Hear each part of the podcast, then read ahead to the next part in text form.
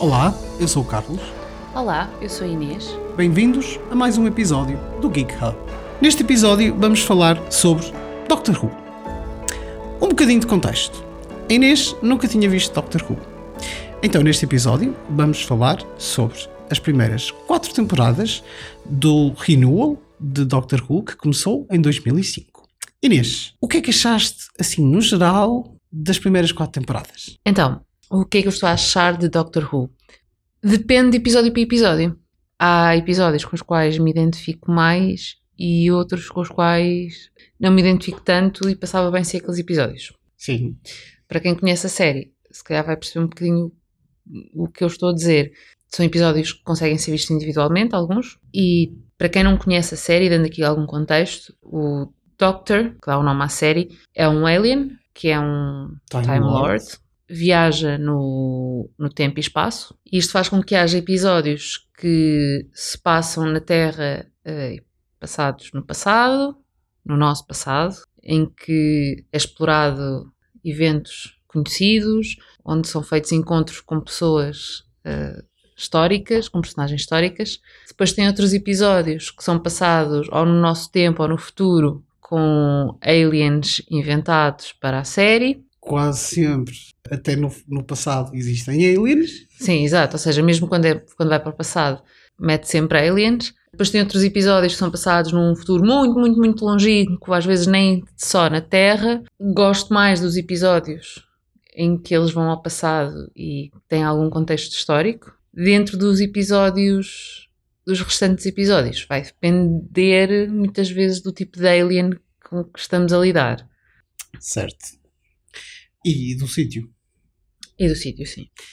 Estou-me a lembrar, por exemplo, de New, New, New, New, New, New, New, New, New, New, New York. Não, não foi um glitch, eh, é apenas a cidade de New, New York, mas é a 14 cidade chamada New New York, portanto, que tem uns cenários fantásticos. A primeira vez, a segunda já nem por isso. Por exemplo, os episódios que. Vamos falar com spoilers, certo? Sim, com spoilers. Já estamos a falar de uma série de 2005, portanto, Sim. E fazendo já aqui a distinção dos dois Doctors dos quais vamos falar, sim. o primeiro Doctor, apesar de ter gostado quando vi, agora comparativamente aos dois outros Doctors que já conheci, apesar de Vamos- nós aqui só irmos falar do, Vamos do primeiro. focar apenas no décimo e no décimo primeiro Doctors, eh, portanto, interpretado pelo Christopher Eccleston e com, pelo David Tennant. Entre o Doctor que apareceu na primeira temporada O décimo. e o, o outro, o Tennant, obviamente que a primeira temporada agarrou-me, mas depois de ver a interpretação dada pelo David Tennant, pá, aquele primeiro Doctor é. meh. Compreendo perfeitamente. Aliás, isto é uma opinião de muitos fãs de Doctor Who, minha inclusive, é muito difícil bater eh, a interpretação de David Tennant eh, como Doctor. Há muito coisas boas nos que, nos que aí vêm a seguir, eh, mas para mim continua a ser o meu preferido pessoalmente. Achei que tinha sido o Smith. Não, o Smith tem a melhor história Concordo. Até tem uma das melhores tem uma das melhores interpretações por causa da história tem a melhor arca até agora mas não foi eh, o melhor Doctor overall eh, acaba por ser o meu Doctor preferido Até agora, apesar de nós só irmos falar nos- nestes dois primeiros, dois primeiros desta temporada, da primeira à quarta Eh, temporada sim desta série nova, eu já, já começámos a ver a quinta temporada e concordo contigo. Neste, nesta quinta temporada, a história. já acabamos a quinta já estamos na Já estamos na sexta. sexta? Sim. Ok, Quinta temporada e agora um bocadinho da sexta traz mais história para o próprio Doctor, mas ainda assim, eh, apesar de eu achar a interpretação deles muito parecida, a do Smith com o Tennant, para já para já, ok. São interpretações muito parecidas, hum, mas o Tennant tinha um je ne sais quoi muito porreiro. o Tennant como ator tem um je ne sais quoi Eh, como Doctor tem ainda mais faço-te uma pergunta dou-te três aliás, não é uma pergunta dou-te três vilões que, que, eh, acontece, que aparecem nestas quatro temporadas uma delas eh, apenas uma vez qual é que achaste mais interessante? os Daleks, os Cybermen ou o Impossible Child? Os quem? Impossible Child Quem são esses? é só uma? Are you my mommy? Isso era suposto ser um vilão, não é um vilão? Acaba por ser Não é, tadinho. Acaba por ser um vilão. É uma vítima que se acaba por tornar um vilão. Não é, coitadinho. Até porque no final eh, acaba por ser. eh, Enquanto, enquanto está sob a influência dos, dos nanorobôs, é. Portanto, sim. É. Então, ser extremamente sincera, os episódios com o Cyberman para mim são uma valente seca. Os Cybermen para mim ganham pontos nos episódios em que aparecem em conjunto com os Dalek. É a única vez em que os Cybermen se tornam minimamente aceitáveis. Os Dalek, as primeiras vezes que apareceram, não lhes achei grande piada. Agora, cada vez que existe um episódio em que de repente lá começa a aparecer o Dalek, pronto, lá vêm estes chatos outra vez. Mas gosto. É, é tipo o Jesse James no Pokémon, pá. É o vilão do costume, mas a malta gosta deles. um ponto de referência dos Daleks é que eles são terríveis, enquanto o Jesse e James é um, é um, um comic relief, os Daleks nem por isso. Né? Às vezes são um comic relief. Ah, sim, Tem, tem tido episódios em que são um comic relief. Comparado, por exemplo, agora com os Weeping Angels. Weeping Angels, muito bem lembrado, que foram apresentados ainda na temporada 3 com o David Tennant. Para mim, são os vil- meus vilões favoritos. Weeping Angels. Foi dos meus episódios favoritos, das que não metem passado ou eventos ou personagens históricos. Aliás, chama-se Blink o episódio, se não me engano. Chama-se Blink, sim. Sim, eh, em que ele fala com a, a protagonista da história. Portanto, o Doctor não está na história, o Doctor fala com a protagonista da história através de mensagens em easter eggs em DVDs, eh, o que é uma coisa fantástica, gravados no passado. Eu sei que para quem não conhece, para quem, para quem não está a ouvir e não conhece, pode parecer um bocado eh, estranho, mas faz sentido no fim. Os Weeping Angels, tínhamos esquecido de os pôr na lista, bem lembrado. Como é que te esqueceste pôr na lista, sendo que se tu sabes são os meus favoritos, os meus vilões favoritos de Doctor Who so far? Epá, so far, exato, porque há, há mais e não está, não está na lista porque tenho mais vilões na minha lista pessoal e pus estes três e esqueci-me de escrever nas, nas notas do episódio os Weeping Angels. Peço imensa desculpa. Acho que, por exemplo, em relação ao- à criança, tinhas, por exemplo, os, aqueles que, que vestem o corpo dos, dos presidentes. Aqueles seres atachadinhos, gordinhos. Os. Sladine, Sim. estás a falar de Sladine. Os Sladine são muito, Chatos. para além de chatos, são mais comic relief que outra coisa qualquer. Espécie de Daleks. Não, são, são só a par. Todos Mas aparecem muitas vezes. Algumas. sobre os Dalek e serem eh, uma comic release. Nos primeiros episódios em que eles apareceram, prometiam mais maldade do que, com o passar do tempo, acabaram por ser. Não necessariamente. A primeira vez só aparece um e ele não tinha a certeza do que era porque ficou contaminado, por assim dizer, pelo ADN da Rose. Sim, mas a forma como o Doctor ehm, reage a ele, a forma como eles são, como os Daleks são apresentados, começam por ser uns grandes vilões. Aliás, eu lembro-me tu na altura me fazeres um comparativo dos Dalek ao, um bocadinho ao, ao, Ao terceiro raio. ao terceiro Reich, exatamente, e, e comprova-se na série que inclusive há uma altura em que eles, numa tentativa de, de multiplicarem os Dalek, mistu- ou de melhorarem a raça dos Dalek, mistu- há um deles que sugere misturar com ADN humano e os outros Acabam por matá-lo por ele ser impuro. Por ele ser impuro, exatamente, ou seja... Mas lá está, os Dalek a certa altura tornam-se cómicos, por aquela cena do... aquela frase típica deles do... Exterminate. exterminate, exterminate, ou quando eles veem o Doctor e, e ficarem em pânico, acabam por ser um comic release. Parte disso tem a ver com a cultura ruviana, por assim dizer, que vem de, de há 60 anos, porque a série tem 60 anos, ah, em que os Daleks foram criados para ser não um vilão, mas um antagonista. A história cresce e tornam-os mesmo num vilão à séria, mas deixam pequenos elementos cómicos para agradar aos fãs e eles continuam lá. Pouco a pouco vai-se percebendo, ao- ao decorrer das séries mais recentes, vai-se percebendo que os Daleks são terríveis, mas há coisas sempre que vão irão, irão sempre acontecer, que irão sempre acontecer, que irão sempre pôr um sorriso na cara dos fãs de Doctor Who. E o facto de eles agora estarem mais bonitos, eles levaram ali um. Isso será, isso são spoilers, isso será mais à frente. Está bem, mas quem, quem nos está a ouvir já, já viu, tu estás aí a rir. Eh, supostamente estamos a falar só das primeiras quatro temporadas, mas na quinta temporada eles já, já levam ali um, um, Um upgrade. um upgrade e já ficam coloridos e tudo e perdem aquele ar. Até De perdem. batedeira. de batedeira, Não exatamente. era bem uma batedeira, parecia mais uma máquina de café, mas eh, sim. Perdem o ar de chaleira e ficam com ar mais de, de chaleira da SMEG. Ahm, então, e os Weeping Angels? Já gostas tanto deles? Foi um episódio que há uns anos atrás, se eu tentasse ver, se calhar não é- não era capaz, porque é um episódio mais eh, de terror, digamos assim, e ia chamar a atenção de um pormenor, que por acaso nós ainda não discutimos os dois sobre, sobre isso.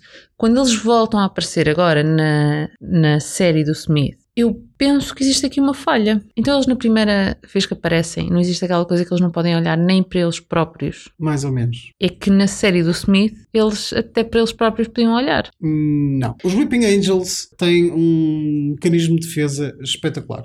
Que é, eles existem num estado quântico que só se podem mexer quando não estão a ser vistos.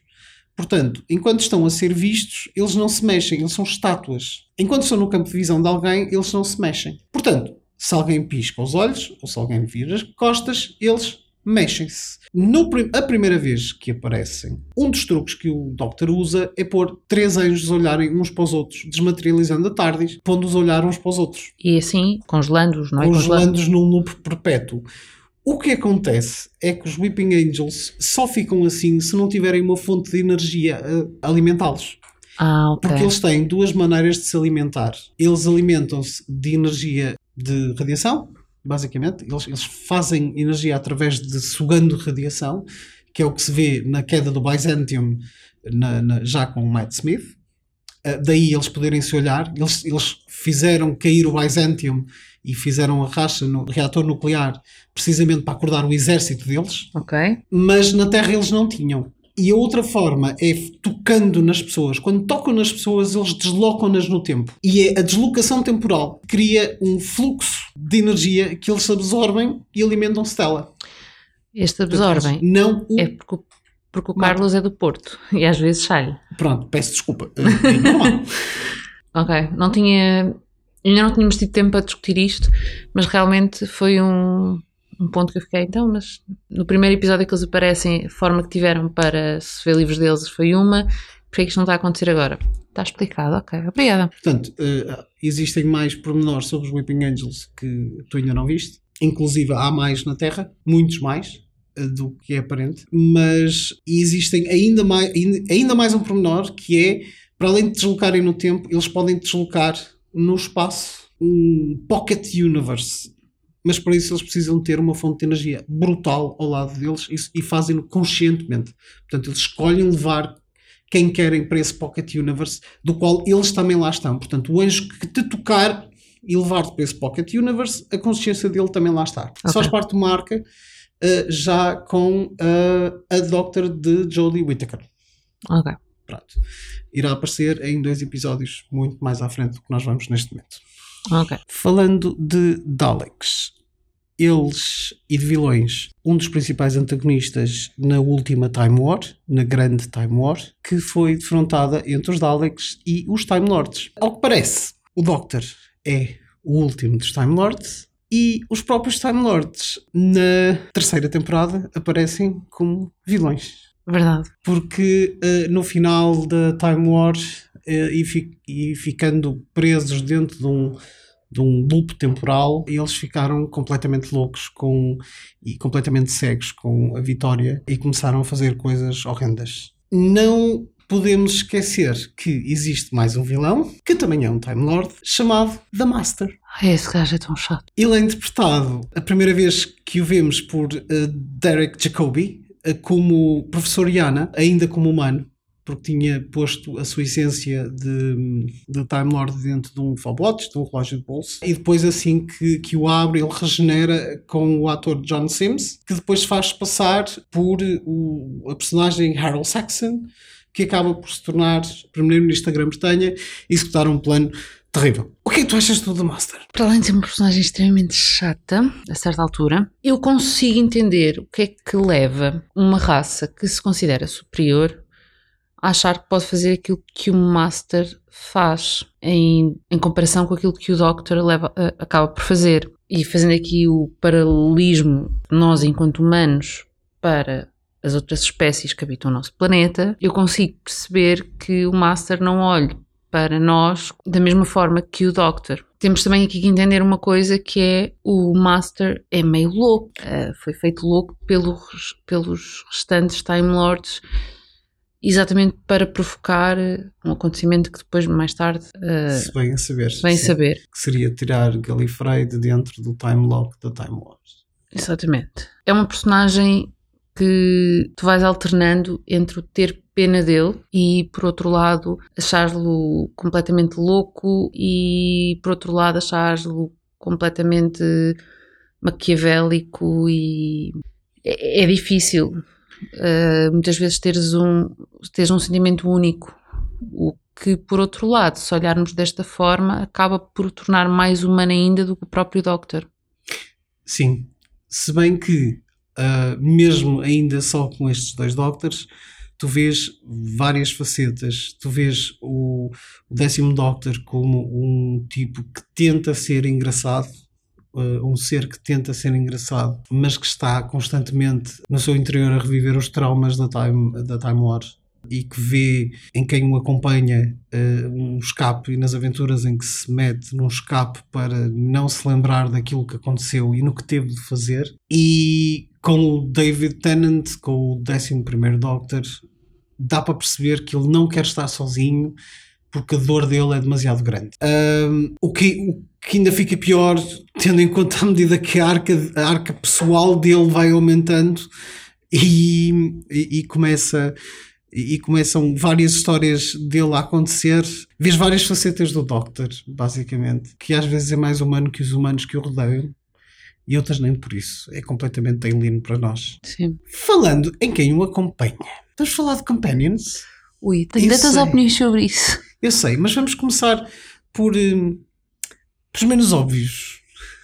Ok? Ok. Vamos começar por uma que tem. eh, que só- não é bem uma companion, é uma personagem secundária de um episódio, que é, é mais um tidbit de informação engraçada. É uma, hum, uma senhora, Georgia Davison, que fez o papel de Jenny no, no episódio The Doctor's Daughter. Ah, Para perceberem o contexto, o Doctor viaja para um planeta distante, num futuro distante, em que é obrigado a pôr um braço numa máquina que tira uma amostra genética eh, e de- dessa amostra genética gera uma pessoa. Essa pessoa é a Jenny. O engraçado disto é que essa senhora, que representou a, a Jenny, é filha, a atriz, é filha de Peter Davison, que foi o quinto Doctor. Portanto, ela acaba por ser mesmo The Doctor's Daughter. Ela conhece eh, todo o elenco de Doctor Who que estava a trabalhar nessa altura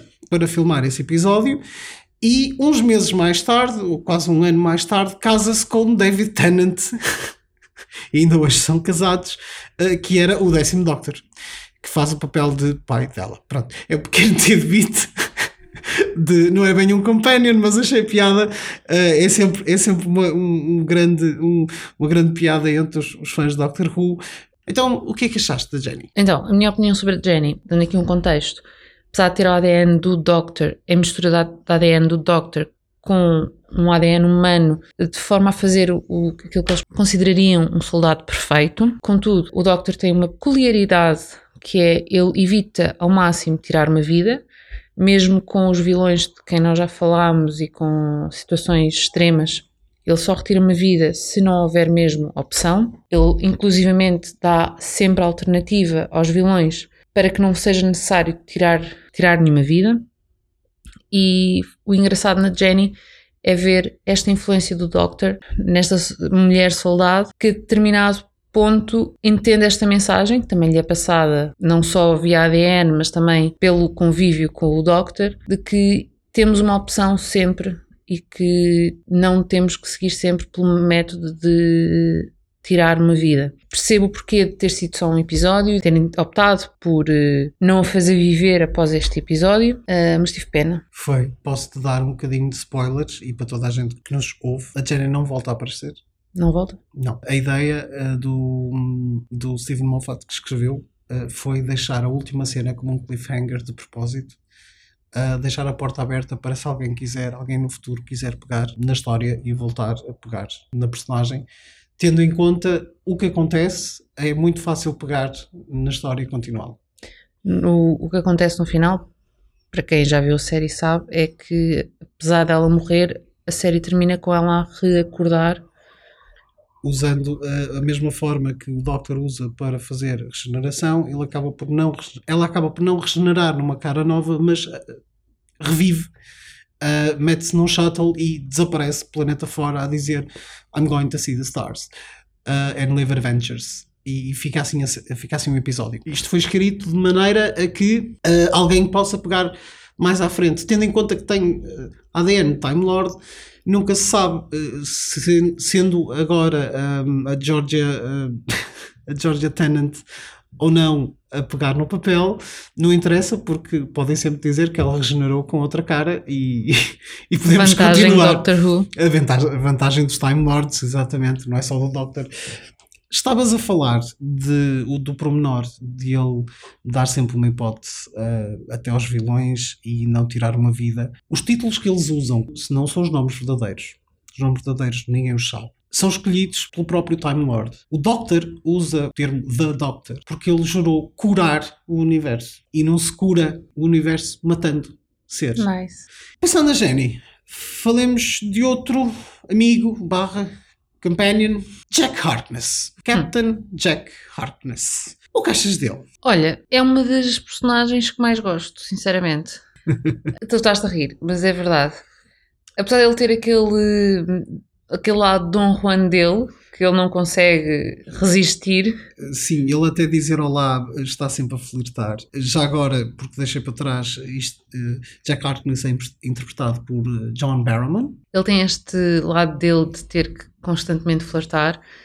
Gosto da parte de o terem tornado imortal, ou seja, uh, ele morre e volta. E volta e volta constantemente, o que é ótimo. É ótimo porque é uma personagem que não só é útil, como é cómica, dá um ar leve à série, mesmo nos episódios mais, mais puxados. Sim, há episódios bastante bastante negros, uh, do qual o Jack Harkness serve não bem como um comic relief. Às vezes sim, outras vezes não, mas só a presença dele torna, torna as coisas um bocadinho mais leves, porque a própria presença dele é leve. A forma de estar do John Barrowman, que era, que era a presença que ele dá ao Captain Jack Harkness, uh, dá mesmo um ar leve às cenas. O Jack Harkness tornou-se, como disseste, imortal, mas ele envelhece. Sim. E vai envelhecer tanto e transformar-se tanto que se acaba por tornar numa figura enigmática da Face of Poe. Ele sabe muito mais do que aparenta, porque ele já foi um companion do Doctor, portanto ele sabe muito mais do que até o, o próprio espectador sabe, porque a timeline que nós estamos a ver do Jack Harkness barra Face of Bow não é a do Doctor e não é a dos espectadores. Portanto, torna interessante porque ele sabe coisas que nós não sabemos. Continuando com Companions. Uma das mais controversas pela forma como não foi utilizada, Martha Jones. Ei. Conta-me revolta-me de tanta forma como não foi utilizada. Martha Jones, a ah. musa hipotética de Shakespeare. Tanto para falar sobre Martha Jones. Então, qualquer uh, companion que viesse depois da Rose ia ter um papel extremamente difícil. Certo. Escolhem a uh, Marta, que é uma atriz incrível, que consegue fazer, uh, e, e, e, aparece mais, mais à frente, é-lhe dado alguma relevância já depois dela ser, quando ela deixa de ser um companion oficial, é-lhe dado um papel de maior relevo e conseguimos perceber que a atriz consegue entregar aquilo que lhe é dado, para mim chateia-me a forma como transformaram a Marta quase numa groupie. Ou seja, nós saímos da Rose, que era carismática, teve uma paixão pelo, pelo Doctor, que era correspondida, para passarmos a ter uma Marta Jones, que é médica. Quase médica. Quase médica, está a acabar o internato, extremamente inteligente, mas que está uh, caidinha pelo Doctor sem grande motivo para tal. Que ela não está caída pelo Doctor, ela está fascinada pelo Doctor e, e, e, e, e troca ali um bocadinho os sentimentos. Exato. Não havia necessidade, havia tanto para explorar e nós já falamos os dois sobre isto. O facto de ser uma atriz negra dava para explorar em N coisas, porque vamos, estamos a falar de, de viagens no tempo em que são feitas viagens ao passado e no caso da Marta, acho que ela, no pouco tempo que ela é companion, ela faz acho, pelo menos umas duas viagens ao passado. Sim, duas que me lembro de cabeça, sim. Nas duas ela é, não, ela faz mais, ela faz a de aquela do Ela faz o de Shakespeare faz a do Shakespeare, uh, faz aquela em que, ele não, em que ele está como humano. Sim, em que ele volta atrás e usa o Fobotes para se tornar em John Smith. Nesse episódio ela está como criada dele, no Shakespeare já não me lembro se ela está como... Ela está como uma mulher livre, em que o Doctor a apresenta como Martha Jones of Fredonia. Podiam ter explorado tanto e agora na próxima temporada que vai estrear vamos ter um Doctor negro. Já temos. Sim, já, sim, mas a, a temporada já ainda apareceu, não. Já apareceu no, no, especial. Sim, mas ainda não, começou, ainda não temos episódios, sim. a temporada ainda não começou. Eu estou bastante curiosa como é que eles vão explorar esta parte de um homem negro a fazer viagens ao passado e espero que seja bem explorado. Eu lembro-me perfeitamente de, uma, de uma frase numa série em que também havia viagens no tempo, em que o piloto da nave era era negro e era a única pessoa que podia, comandar, uh, que podia pilotar a nave, em que quando lhe deram a missão ele disse uh, eu não quero ir porque não há nenhum lugar na história em que eu com a minha cor de pele possa estar, possa ser bem tratado. Exato. E havia tanto para explorar da Marta. Os conhecimentos dela de medicina, o, Sim. O, esta questão do, do, do passado racista, o passado esclavagista. esclavagista que tivemos.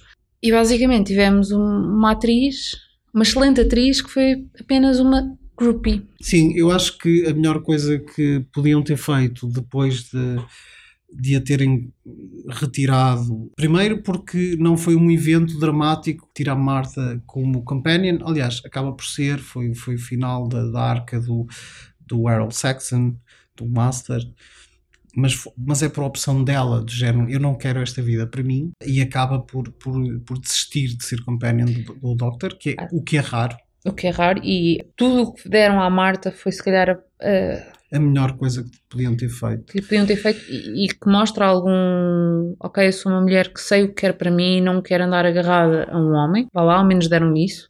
Mas mais que isso, a quando do, do Children's of Time já ao aproximar do Children's of Time, que é um especial de dois episódios em que antigos companions, antigas personagens e duas séries que são spin-offs que a Inês ainda não viu, Torchwood, que é liderada pelo Jack Harkness, e Sarah Jane Adventures, mais uma former companion das séries anteriores que só aparece num episódio, aliás, em dois, portanto, um episódio solto com a Martha também e depois no Children's of Time. Basicamente, ela quando aparece de novo tem zero interesse no Doctor, Portanto, ela está noiva, uh, tem a sua vida resolvida. Do Mickey. Do, do, não, uh, primeiro está noiva de um pediatra. Primeira vez, ela está noiva de um pediatra que é interpretado pelo Tom Hellas, que ela conhece a primeira vez durante os eventos do Errol Saxon. Ela, a certa altura, uh, o conhece. Não tinha percebido, era que ela, quando a estava noiva. Vez, a primeira vez que ela fica noiva, a primeira vez que tu a vês como, como chefe médica da unit, ela está noiva. Quando a Martha aparece e o Doctor está com a dona, como companion, a primeira vez em que ela chama, em que a Martha o lhe telefona, ela tem um anel. Esse anel, quem lhe deu, foi, não me lembro do, do nome dele, Mas, é do, do pediatra. o pediatra, que foi interpretado uma vez e apenas uma vez pelo Tom Hellas. Are you sure?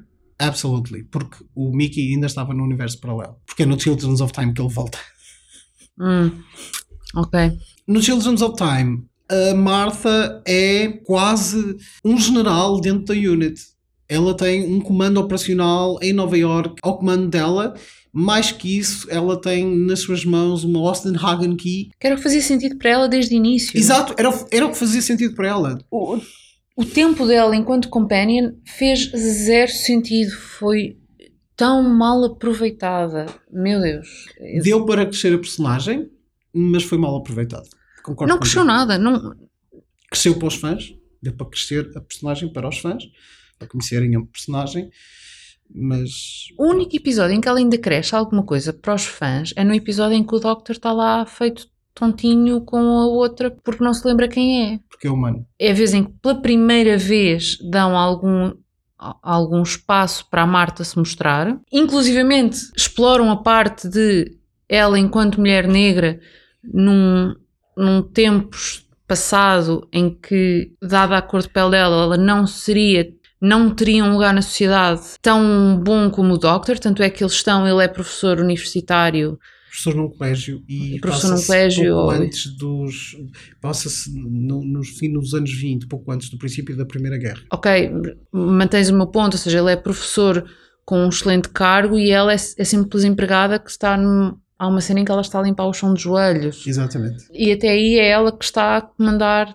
As coisas todas. as coisas todas. Exatamente. Ou seja, ela com um curso de medicina tirado no século XXI, no passado teria que se sujeitar a, A esfregar o chão. a esfregar o chão de joelhos enquanto ele, que não se lembra sequer de quem é, E tem- ser maltratada pelos alunos. a ser maltratado pelos alunos e ele sem, sem se lembrar sequer de quem é, a ter direito a ser professor eh, num colégio privado, todo XPTO. Exato.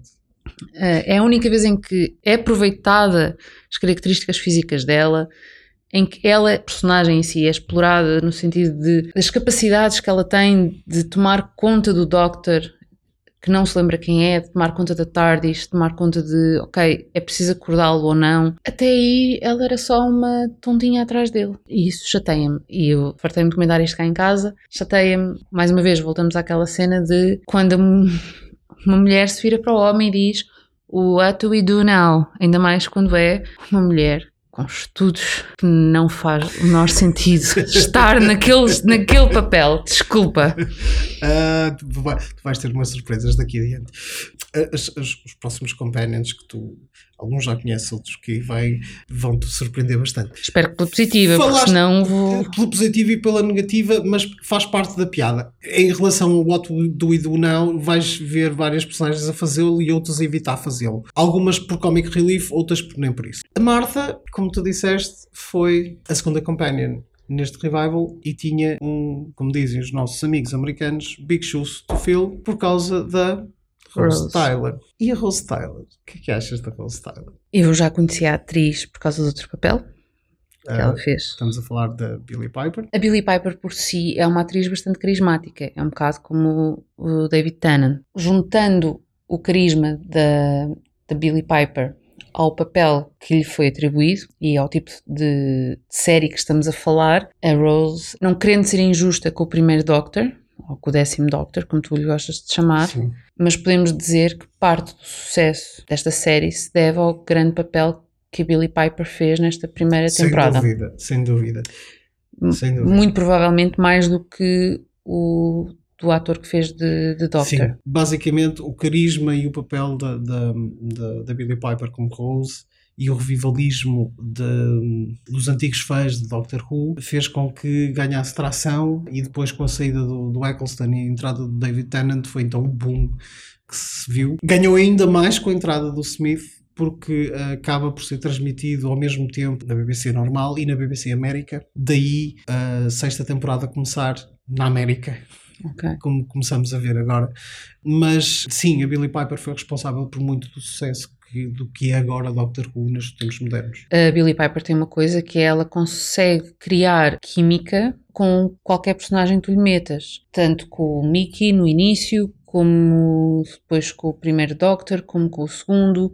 Até com o próprio Jack, quando o Jack brinca com ela. Sim, mas o próprio John Barrowman consegue criar química também com muita gente. Portanto, aqueles dois estão bem, bem feitos um para o outro. Sim, faziam ali um, uma parceria engraçada. Olha, falando aqui na Marta, é, é, lá está uma situação em que ainda salvou, que era quando o Jack ainda se metia com ela e, e ela lá desviava o assunto do Doctor para Exato. olhar para outra pessoa. Sim, sim, sim, sim, sim. A Rose no final apaixona-se pelo Doctor, mas é mútuo. Acaba por ser o Doctor uh, apaixonar-se por- e ele acaba por nunca o dizer. Aliás, ela só o diz a última vez que o vê e ele está a queimar um sol para o poder fazer e entretanto a energia acaba e ele acaba por não conseguir dizê-lo. Mas fica subentendido. Fica subentendido. Tanto que no fim da Meta Crisis, quando existem dois Doctors com o David Tennant, um deles, eh, que fica basicamente humano, acaba por dizer-lhe ao ouvido. Pelo menos é isso que fica subentendido. E É, fica com e ela. fica com ela no universo paralelo. Portanto, acho que seja um fim merecido para, para a Rose Tyler, que Tanto deu esta série, não é? tanto deu esta série, exatamente. Continuando nas Companions. Donna Noble.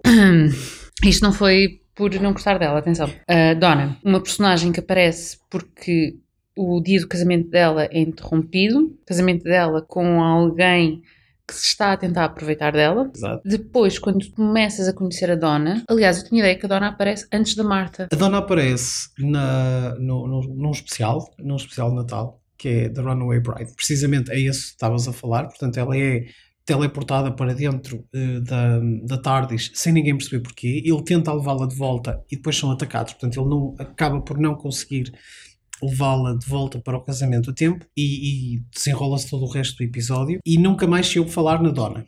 Ele, no final do episódio, sugere que ela seja companion dele e, E, ele ela não, manda passear e, diz que não. não. Não quer. Mas ela fica com, eh, muito por influência também do avô, eh, que está sempre de olho nas estrelas, começa por procurar vestígios e coisas estranhas para ver se encontra de novo o Doctor. Quando a Marta decide ficar na Terra e deixar de ser companion do Doctor, ele vai investigar uma empresa chamada Adipose e a Donna também. E depois, a meio do episódio, encontram-se é de uma quando- maneira bastante cómica. E é quando finalmente a Donna passa a ser companion. A minha opinião sobre a Donna é uma personagem leve, muito mais cómica eh, do que. eh, to- Todas as companions que nós vimos até agora do Doctor têm um lado cómico. A Donna tem o seu lado. Durão, porque cresceu. Sou no- muito independente. Exatamente, ela cresceu, ela cresceu num sítio hum, do Reino Unido, nos subúrbios de Londres, onde, onde tinha de ser eh, muito dona de si mesmo, porque senão era gozada. E Também era, é era- mais velha delas todas. E era a mais velha delas todas. Estamos a falar, para quem não conhece, de Catherine Tate, portanto, mai- muito mais velha. mais velha do que as restantes companions, com um ar muito mais independente, com uma postura muito, muito mais independência em relação ao Doctor, e a primeira companion que não demonstra qualquer tipo de, de relação romântica com ele. Sim, e, e basicamente está hum, sempre a dar-lhe na cabeça, está sempre a resmungar com ele, E está com ele porque se quer divertir mesmo e porque quer quer conhecer, quer conhecer, conhecer um, tudo o que ele tem para lhe mostrar. muito nas linhas do motivo pelo qual a Rose seguiu o, O Doctor, Doctor inicialmente. Inicialmente. No primeiro episódio, quando a, Doc- eh, quando a Rose escolhe ir atrás do, do Doctor, eu lembro-me da última frase que ela diz ao Mickey, que é qualquer coisa sobre o que é que. How can I walk away for all, from all of that? Sim. E a Dona é, é, é mais uma companion que traz este- esta ideia de eu não vou por ti, eu vou por tudo aquilo que eu, durante os meus anos enquanto mortal, vou poder obter com esta experiência. É uma experiência. É uma experiência única, não é? Sim. conhecer ninguém- outros planetas, conhecer outro, outro tempo, outros tempos. É, é, é algo que é indescritível. Portanto, ela vai. Ela, depois de- de- da- primeira aventura dela com o Doctor, ela começa a procurar o Doctor porque ela quer conhecer mais, ela quer saber mais. Mas mais que isso é. Depois do dilema da Time War e do que o Doctor foi obrigado a fazer no fim da Time War, ah, dos traumas que ele tem, de não querer estar sozinho, de ter perdido, porque acabou por perder a Rose, de estar sozinho de novo, porque a Martha decidiu não estar com ele porque eh, tinha outros interesses, porque tinha a cabeça dela noutro sítio. Ele não é uma, um ser que, que possa, que precise estar sozinho. Ele não pode estar sozinho. Ele sozinho é perigoso para outros e para ele mesmo, não porque fique louco, mas porque ele fica demasiado fechado nos seus pensamentos. E então a dona vem como uma lufada de ar fresco, especialmente porque ela relembrou que ele pode ser quase um deus, porque ele pode regenerar se estiver a morrer, só morre mediante determinadas circunstâncias, pode viajar no, no tempo, pode viajar no espaço, uh, é quase uma divindade, mas a bússola moral dele de vez em quando desvia-se e a dona não. Isso vê-se claramente nos fogos de Pompeia, em que ela quer avisar toda a gente para sair de Pompeia um dia antes do Vesúvio rebentar. Uh, e, ele, e ele sempre a bater o pé a dizer que não pode. Porque é um ponto fixo no tempo. E, e ela tanto insiste que eles acabam por salvar uma família. Acho que a dona é das companions mais importantes em todo este renewal do, do Doctor, especialmente para o 11 Doctor, por causa da Metacrisis. Quando ela absorve parte do, da energia de regeneração do Doctor, isso torna da Doctor Donna, que irá ser revisitado muito mais tarde. Já percebemos que o, para já o teu preferido é o 11 Doctor.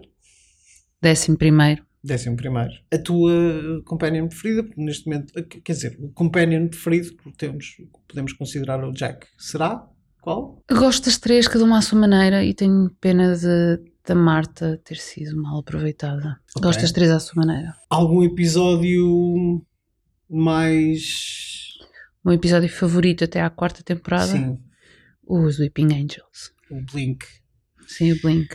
No meu caso é um episódio duplo, que é o Silence in the Library e o Forest of the Dead. É, quais são esses? O episódio em que eles vão a uma library, a Donna e o... Ah, sim. E aparece uma arqueóloga.